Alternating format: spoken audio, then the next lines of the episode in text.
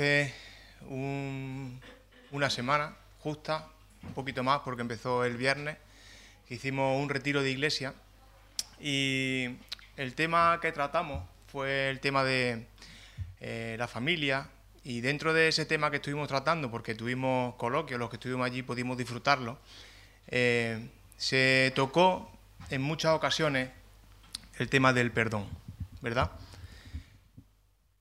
Eh, es un tema bastante interesante y aunque ya prediqué en su día acerca de, esto, he querido eh, coger otra vez esta predicación y, volverla a predicar porque me, parece bastante interesante y, pertinente este tema. ¿no? El, el título, hoy me preguntaban qué título es y me acordaba del título que tenía la primera vez y ahora le he cambiado un poco. La primera vez se llamó eh, El perdón cauce transformador, pero me parecía más interesante, como lo he titulado ahora, ¿no? El perdona y serás transformado. Muchas veces escuchamos, perdona y serás perdonado, pero no, perdona y serás transformado, porque al final el que perdona se transforma, ¿no? Y, transforma su entorno, como pudimos ver este, este fin de semana pasado, ¿no? Cómo, el perdón es capaz de, transformar la vida de, las personas, ¿no? El texto que hoy tratamos, o vamos a estar dándole vuelta, es el bien conocido libro de Filemón. Es un libro muy cortito, eh, es la carta más corta que Pablo escribe y, no por ser la más corta es la menos importante, porque la verdad que a nivel práctico es una carta muy, muy importante. Es una carta en la que en ningún momento se menciona la palabra perdón. En ningún momento de la carta esta palabra sale a la luz. Pero en toda la carta se desprende, emana, que perdonar es algo, algo importantísimo en la vida de los protagonistas de esta carta y no solamente en los protagonistas de esta carta, sino en nuestras vidas también, en cualquier vida humana. Uno de los protagonistas de este libro es Filemón. Él fue un hombre rico, eh, un seguidor de Cristo. Sabemos que era, o al menos una persona con bastante dinero, porque la iglesia precisamente estaba o se reunía en su propia casa él era un colaborador de Pablo. Dice en la carta que eh, se dirige a él como colaborador nuestro. Así que también era alguien comprometido al servicio de la obra de Cristo, de Cristo. Entendemos que era un hombre rico, como he dicho, porque vivía, o sea, la iglesia se reunía en su casa y también porque eh, tenía eh, esclavos a su, a su cargo. No sé, no sé cuál era el número de esclavos que él tenía, sí sabemos de uno de ellos, precisamente, Onésimo, y que según podemos leer en la carta, pues año o tiempo atrás había huido, se había escapado, mm, se había escapado de la casa de, Filemón para emprender una nueva vida, ¿vale?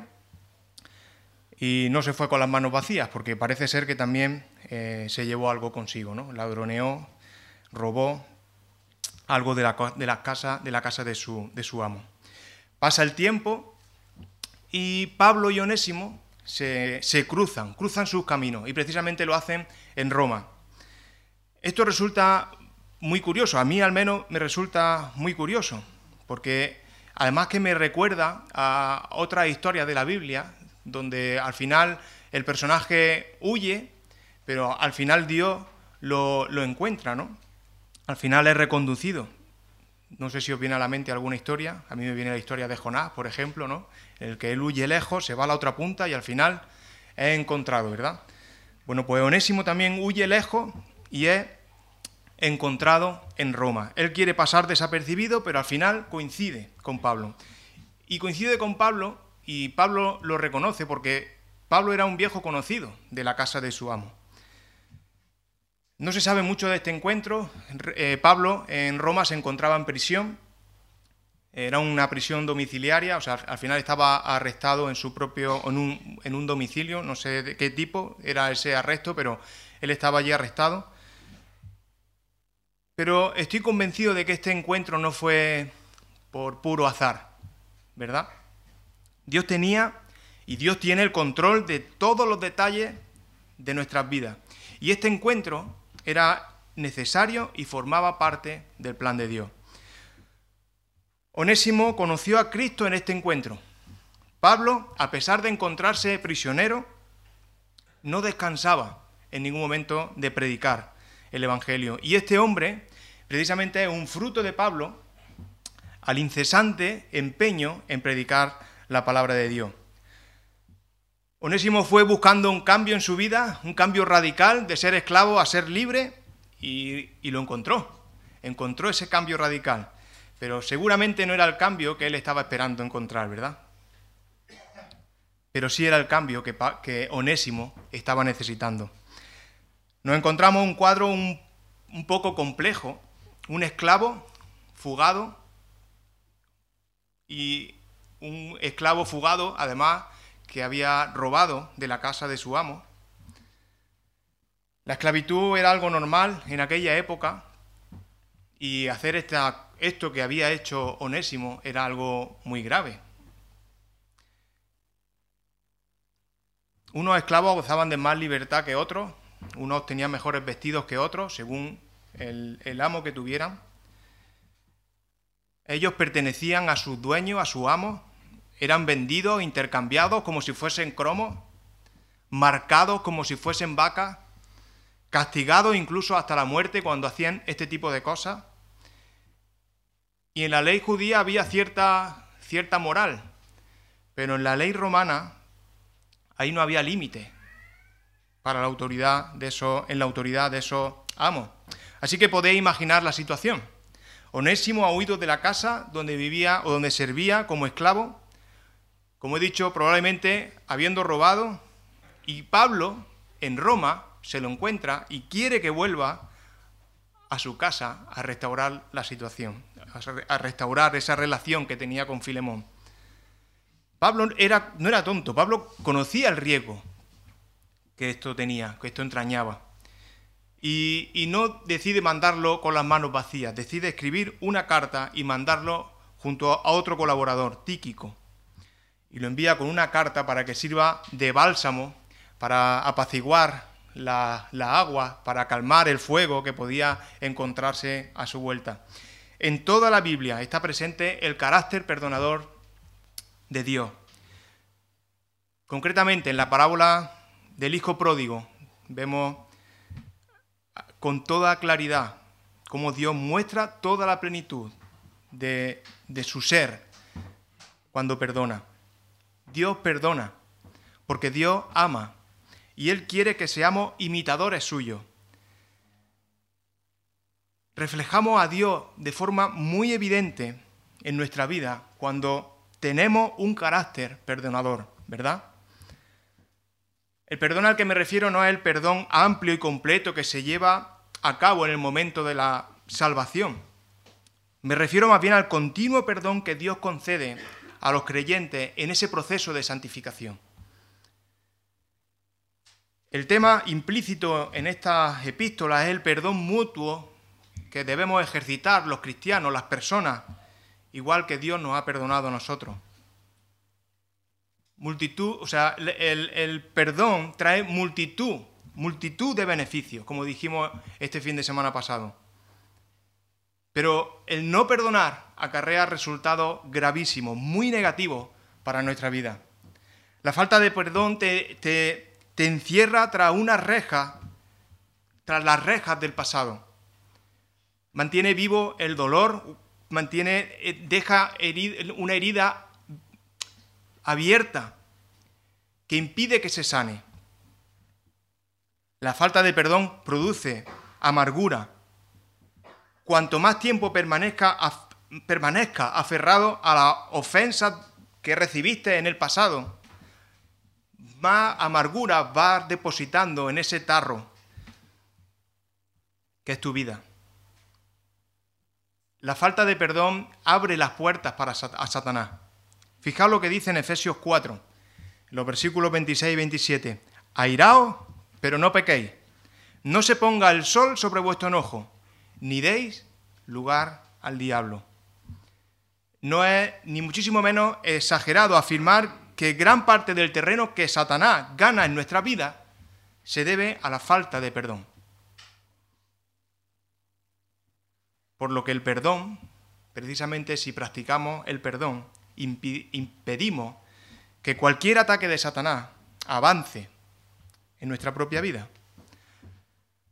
Además, el perdón estorba nuestra comunión con Dios y se ve muy claro si ponemos en práctica la oración que Jesús enseñó a orar a sus discípulos. ¿Recordáis la oración? En Mateo 6, del 14 al 15, por tanto, si perdonáis a los hombres su ofensa, os perdonará también a vosotros, vuestro Padre Celestial. Pero si no perdonáis su ofensa al hombre, tampoco vuestro Padre os perdonará vuestra ofensa. Esto es un asunto bien serio. Saber que, que no podemos estar bien con Dios si no ejercemos el perdón entre nosotros. El perdón nos lleva al lugar donde recibimos la bendición de Dios y restaura la pureza y el gozo de esa comunión continua con Él. Y ahora sí, vamos al texto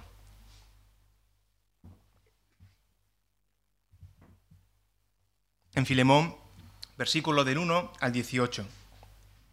Dice Pablo, prisionero de Jesucristo, y el hermano Timoteo, al amado Filemón, colaborador nuestro, a la amada hermana Apia, a Arquipo, nuestro compañero de milicia, y a la iglesia que está en tu casa, gracia y paz a vosotros, de Dios nuestro Padre y del Señor Jesucristo. Doy gracia a Dios, haciendo siempre memoria de ti en mis oraciones porque oigo del amor y de la fe que tiene hacia el Señor Jesús y para con todos los santos, y pido para que la participación de tu fe sea eficaz en el conocimiento de todo el bien que está en vosotros por Cristo Jesús, pues tenemos gran gozo y consolación en tu amor, porque por ti, hermano, han sido confortados los corazones de los santos. Por eso, aunque tengo mucha libertad en Cristo para mandarte lo que conviene, prefiero rogártelo apelando a tu amor siendo yo, Pablo, ya anciano y ahora además prisionero de Jesucristo, te ruego por mi hijo Onésimo, a quien engendré en mis prisiones, el cual en otro tiempo te fue inútil, pero ahora a ti y a mí nos es útil. Te lo envío de nuevo. Tú, pues, recíbelo como a ti como a mí mismo.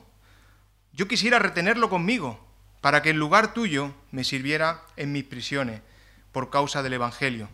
Pero nada quise hacer sin tu consentimiento para que tu favor no fuera forzado, sino voluntario. Quizás se apartó de ti por algún tiempo para que lo recibas para siempre, no ya como esclavo, sino como más que esclavo, como hermano amado, mayormente para mí, pero cuanto más para ti, tanto en la carne como en el Señor. Así que si me tienes por compañero, recíbelo como a mí mismo. Y si en algo te, te dañó, no te dé o te debe, ponlo a mi cuenta.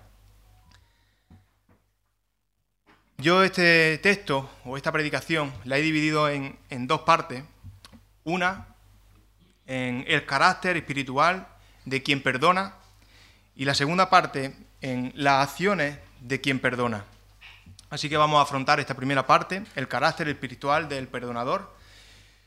Después de saludar, como Pablo tiene por costumbre en todas sus cartas, Pablo reconoce el carácter amoroso de, Filemón y lo elogia.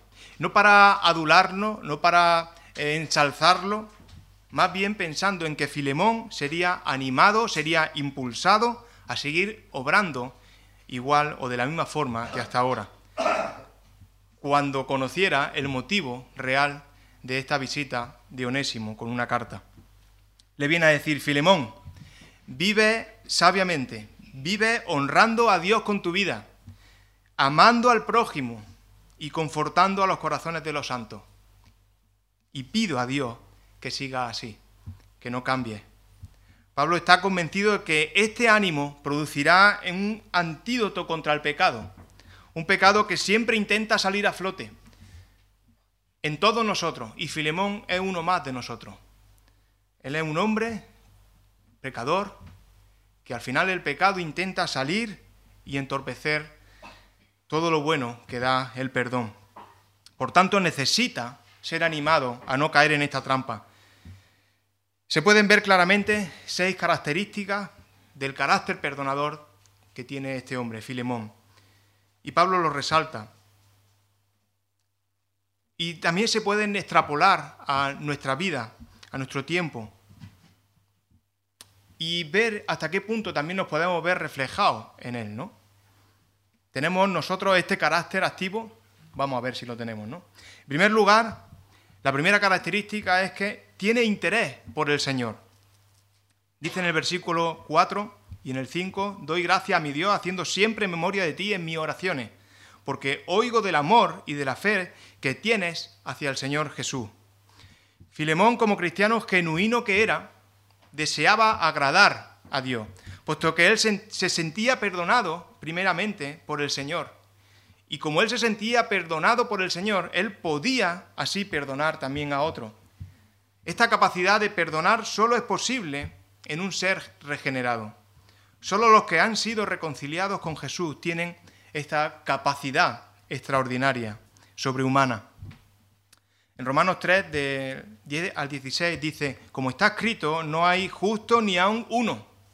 No hay justo ni aun uno. No hay quien entienda, no hay quien busque a Dios. No lo hay. Todos se desviaron, a unas se hicieron inútiles, no hay quien haga lo bueno, no hay ni siquiera uno. Sepulcro abierto es su garganta con su lengua engañan, veneno de víbora hay debajo de sus labios, su boca está llena de maldición y de amargura, sus pies se apresuran para derramar sangre, destrucción y miseria hay en sus caminos. No hay justo, ni aun uno. Para quienes actúan bajo el poder de la amargura, bajo el control de la amargura, el perdón resulta muy difícil, muy difícil. Después de decir Pablo, que ha oído del amor y la fe de Filemón hacia Dios, resalta, y para con todos los santos. Y para con todos los santos reconoce en Filemón no solo el interés por el Señor, sino también que puede apreciar amor, amor ágape en él, por todos los santos. En realidad el interés por las personas, el amor ágape, es una virtud que va en el paquete del amor a Dios. Forma como un conjunto. Este amor es una manifestación de que el amor a Dios es real y no es una farsa. Otra característica es el interés por la, interés por la comunión fraternal. Sigue el texto diciendo, y pido para que la participación de tu fe sea eficaz.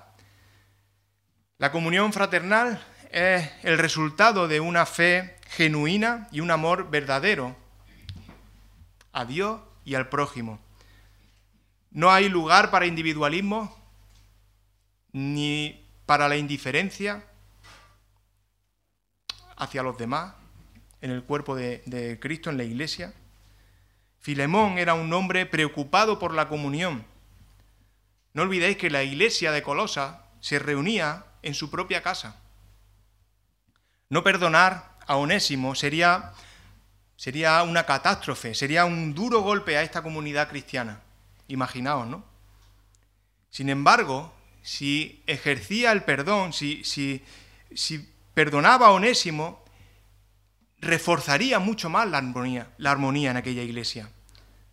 La paz y la unidad de la iglesia local.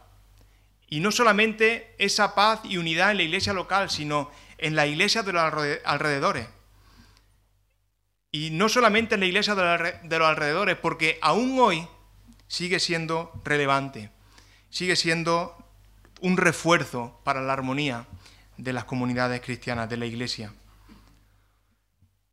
Un buen ejercicio de amor redunda en una comunión plena, una comunión eficiente y transformadora. Es muy bonito hablar del amor, fácil incluso diría yo, pero la puesta en práctica resulta muy complicada, ¿verdad? No tengo que explicar mucho sobre esto. Lo que pasa es que si hablamos del amor, del perdón, etc., si nuestras obras no acompañan estas palabras, esta comunión, esta coinonía, que es la palabra que Pablo escribe en el original, se rompe y resulta muy complicado recuperar esa comunión, esa coinonía a los mismos niveles originales. Y esto Nadie me podrá decir que no.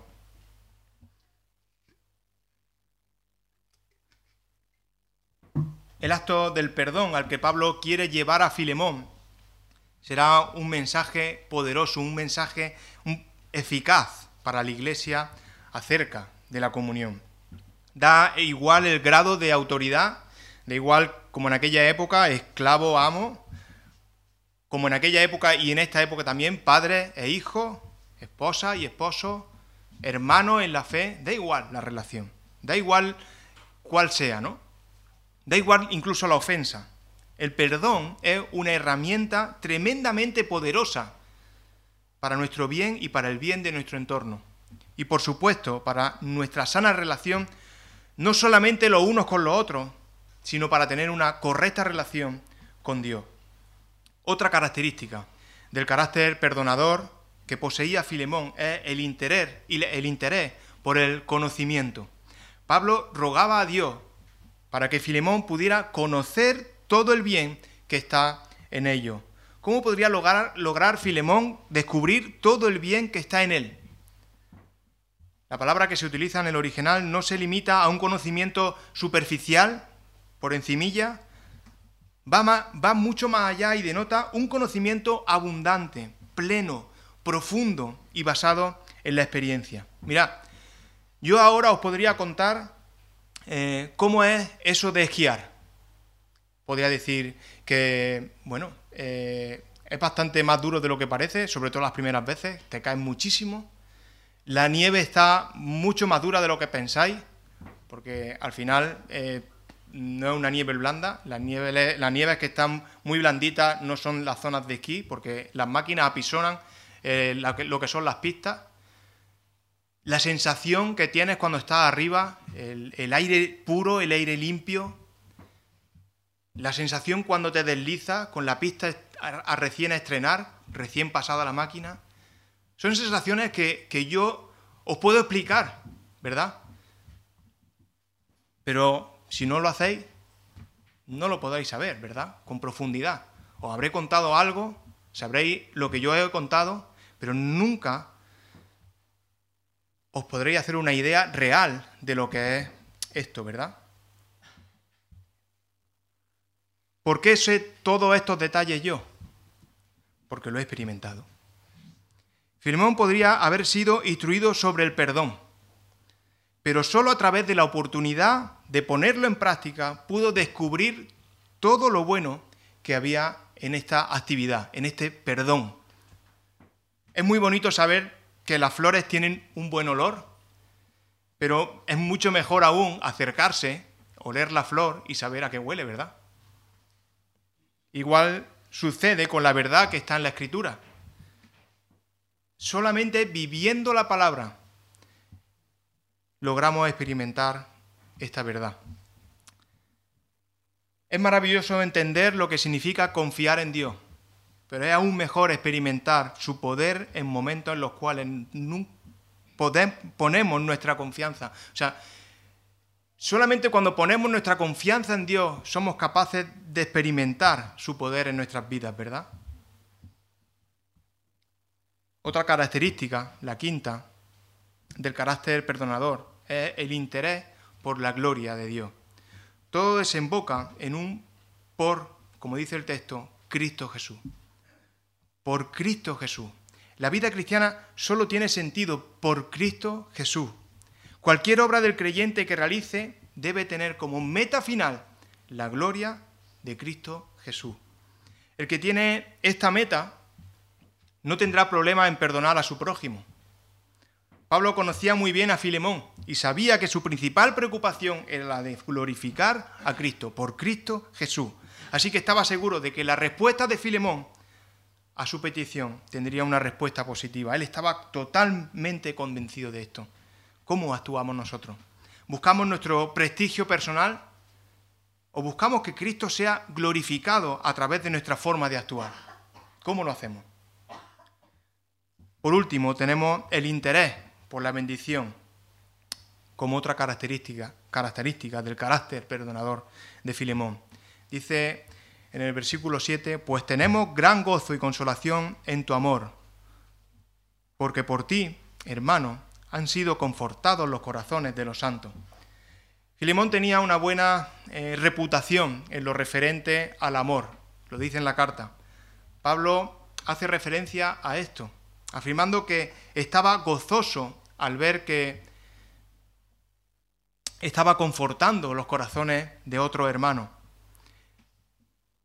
Filemón no era el anciano de la iglesia, no era un diácono, él no tenía un cargo de relevancia, por así decirlo, en la iglesia. Él era un hombre de negocio, pero ayudaba en lo que podía, en lo que sabía, confortando a hermanos que pasaban por dificultades. Pablo estaba convencido del carácter perdonador de Filemón. Reconoce en este último punto el interés incesante de éste por bendecir a los demás. Sabe que no habrá problema alguno en el perdón, gracias precisamente al carácter de Hijo de Dios verdadero que posee, no por sus propios esfuerzos, sino porque en Él está el Espíritu Santo de Dios. Acabamos de ver cómo es el carácter espiritual del perdonador. Vamos a ver ahora cómo, cómo se espera o qué se espera de Él en cuanto a las acciones de quien perdona. Y sería el segundo punto las acciones del perdonador. Como ya he dicho anteriormente, la palabra perdón no aparece sorprendentemente en todo el, en todo el libro, ¿no? No aparece en toda la carta. Y Pablo no apela a la ley, ni siquiera a los principios doctrinales acerca del perdón, sino que apela al perdón, al amor. Perdón, al perdón no, apela al amor. Y podía hacerlo así porque sabía que Filemón era un hombre piadoso, maduro espiritualmente y con un corazón recto para con Dios.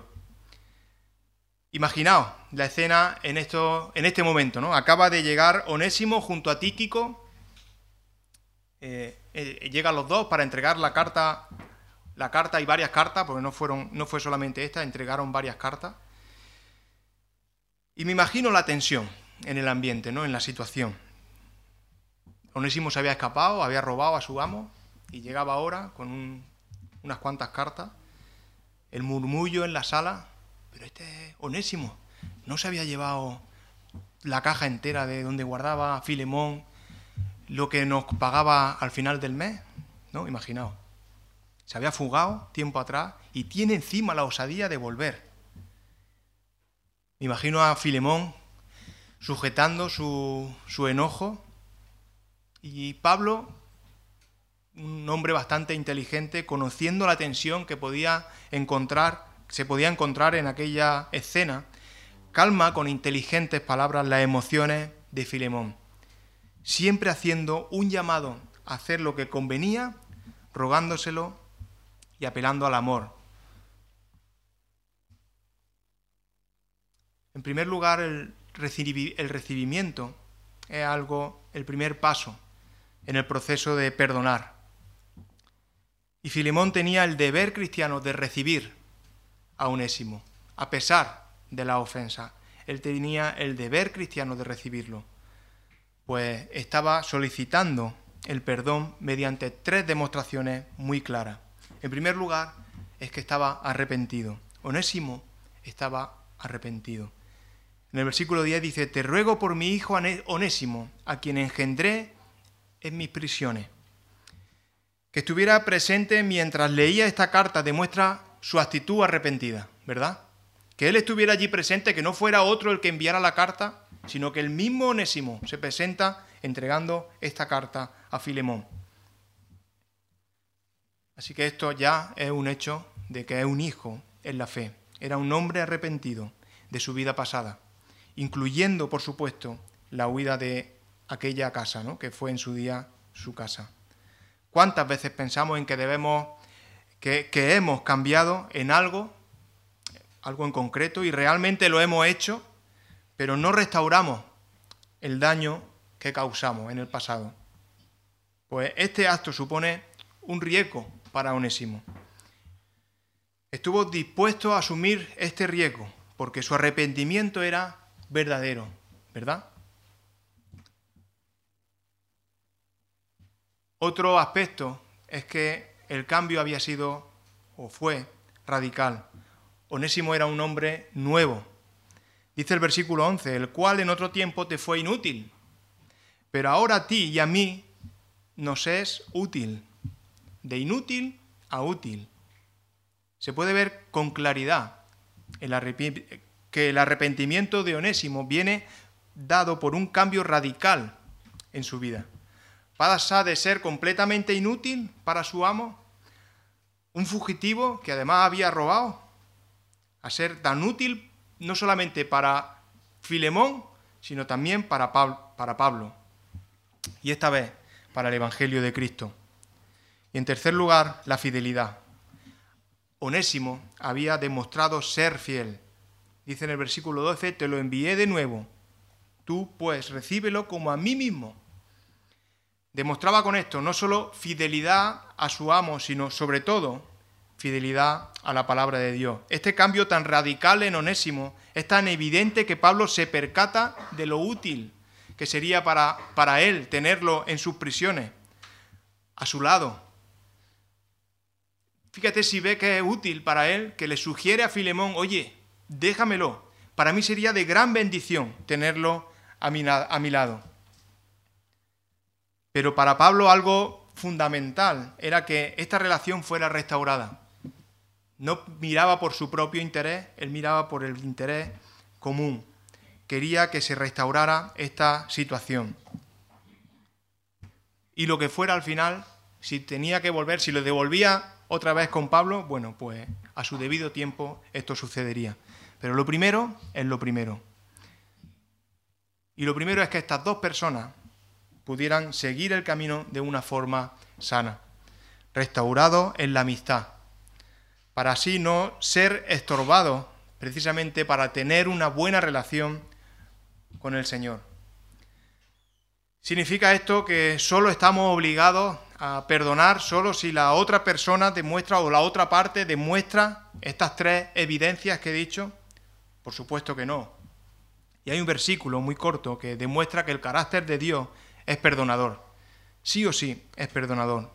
Y por supuesto, si el Espíritu Santo habita en nosotros, también tenemos nosotros, apuntamos en esa dirección. Fijaos en Lucas 23, 24, cuando Jesús está a punto de ser crucificado o ya estaba siendo crucificado y dice, Padre, perdónalos porque no saben lo que hacen. ¿Creéis que los que estaban allá abajo estaban arrepentidos? Yo diría que no. Pues a pesar de lo que estaban haciendo, a pesar de la ofensa, Padre, perdónalos porque no saben lo que hacen. El recibimiento es el primer paso que acabamos de ver. Y una vez dado este paso, la restauración sería el siguiente. Pablo no le pide solamente que lo reciba y que lo perdone, quiere que lo restaure a su antiguo puesto y que sea recibido como más que un esclavo, sino que, lo, que sea recibido como un amado hermano. Dice el versículo 15, quizás se apartó de ti por algún tiempo para que lo recibas para siempre, no ya como esclavo, sino más que un esclavo, como a un hermano amado, mayormente para mí, que mayormente para mí, pero cuánto más para ti, tanto en la carne como en el Señor. Aquí vemos cómo se insinúa la posibilidad del plan divino en todo esto. Y toda esta verdad también la podemos ver en nuestras vidas asuntos que nos resultan difíciles, comprometidos y resultan un milimétrico plan de Dios para llevarnos a ese buen final que Él quiere para nosotros. Dios siempre, Dios siempre sale triunfante sobre el pecado mediante su providencia y su gracia. Por decirlo de alguna forma, Él coge nuestro, nuestro puzzle desordenado que es nuestra vida, desordenada, desordenado, todas esas piezas por nuestra torpeza, por nuestro pecado, y Él las vuelve a colocar una a una hasta que se pueda ver un cuadro espléndido en el que sale a relucir su gloriosa majestad, precisamente al control de cada situación, de cada detalle, y de cada uno de su hijo. Filemón y Onésimo tienen, por la gracia de Dios, por la gracia divina, una segunda oportunidad de restaurar su relación y mejorarla. ¿No es increíble? Estas oportunidades también están en nuestras relaciones los unos con los otros.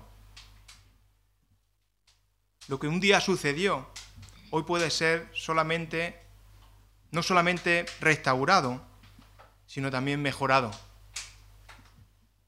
No sé las situaciones de cada uno, ¿no? Pero por mucho o por muy grande que sea lo que haya por ahí metido debajo de la manta, se puede arreglar y se puede mejorar. Después de ver la importancia del recibimiento y de la necesidad de restaurar, la restitución sería la tercera y última pata de la reconciliación. En el versículo 17 y el 18, que ya sería el último, así que si me tienes por compañero, recíbelo como a mí mismo, y si en algo te dañó o te debe, ponlo a mi cuenta. Onésimo muy probablemente huyó robando dinero o bienes, como ya he dicho, de la casa de su amo, seguramente para poder financiar su huida e ir lo más lejos que le diera ese dinero. Y la Biblia enseña con mucha claridad que es necesario restituir todo esto, ¿no? Incluso, como dice el número 5, incluso devolviendo una quinta parte más. No sabemos mucho de esto, no sabemos exactamente qué pasó, pero al Pablo decir que, que lo que debe sea anotado a su cuenta, indica algo, ¿no? Indica que Onésimo no tenía un duro, no podía devolver nada. Y Pablo sale al paso y carga él con la deuda. No sabemos si tuvo que pagarla o no, o en cambio al final Filemón perdonó la deuda, pero sea lo que fuera lo que pasó, la clave está en la buena disposición del deudor de restituir. Esta pata de la reconciliación habrá veces que se pueda restituir, pero otras que la verdad que será imposible hacerlo, según la gravedad del asunto. Pero una buena actitud, una buena actitud de arrepentimiento, de una buena actitud de restitución, en al menos esa buena voluntad es muy importante. No sé a vosotros, pero ¿no resulta familiar esta historia? Es precioso ver cómo Pablo lleva al lector a reconocer la necesidad de perdonar, porque nosotros hemos sido perdonados aún cosas mayores, ¿verdad? Somos recibidos por nuestro Dios Padre porque Cristo ha transformado nuestra vida y somos nuevas criaturas.